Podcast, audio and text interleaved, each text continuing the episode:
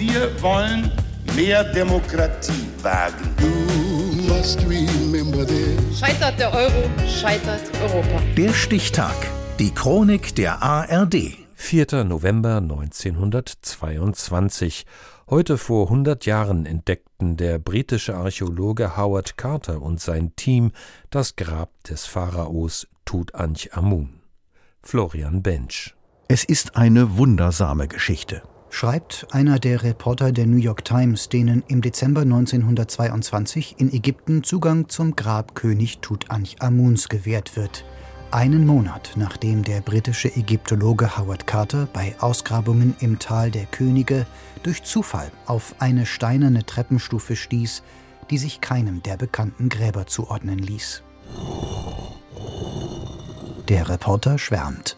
Jetzt wissen wir, dass sich dahinter ein beinahe unangetastetes Pharaonengrab befindet, in so makelloser Verfassung. Es ist das erste und wahrscheinlich auch das letzte seiner Art. Als Howard Carter am 4. November die ersten der 16 Stufen freilegt, die in die Grabkammern Tutanchamuns führen, ahnt er schon die Bedeutung des Funds. In sein Tagebuch schreibt er am nächsten Abend. Gegen Sonnenuntergang waren wir bis zur zwölften Stufe vorgedrungen. Die Siegel verrieten uns, dass dieses Grab einer wichtigen Persönlichkeit gewidmet war, doch es gab noch keinen Hinweis, wem. Hätten wir gewusst, dass nur wenige Zoll tiefer im Sand das Zeichen Tutanchamuns auf uns wartete, hätten wir noch bis in die Nacht gearbeitet. Dieser Moment ergriff mich, allein mit meinen einheimischen Arbeitern nach jahrelangem Schuften in Erwartung einer derart prächtigen Entdeckung. Tutanchamun bestieg den Thron mit acht oder neun Jahren und starb vor seinem zwanzigsten Lebensjahr, wahrscheinlich bei einem Unfall gezeichnet von mehreren Knochenkrankheiten und der ältesten nachgewiesenen Malaria-Infektion. Ein verhältnismäßig unwichtiger und einflussloser altägyptischer König, der seine eigene Schwester heiratete. Rekonstruktionen der gut erhaltenen Mumie zeigen einen jungen Mann mit leichtem Überbiss in einem symmetrischen Gesicht, der Zeit seines Lebens am Stock ging.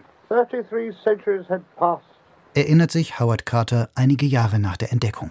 Since human feet 33 Jahrhunderte lang hatte niemand den Boden berührt, auf dem wir jetzt standen. Und doch überall Zeichen des Lebens. Eine Schale, halb gefüllt mit Mörtel. Eine geschwärzte Lampe, Holzspäne, achtlos fallen gelassen. Nach zwei solcher Kammern standen wir vor einem goldenen Schrein hinter versiegelten Toren und uns wurde bewusst, wir befinden uns in Anwesenheit eines toten Königs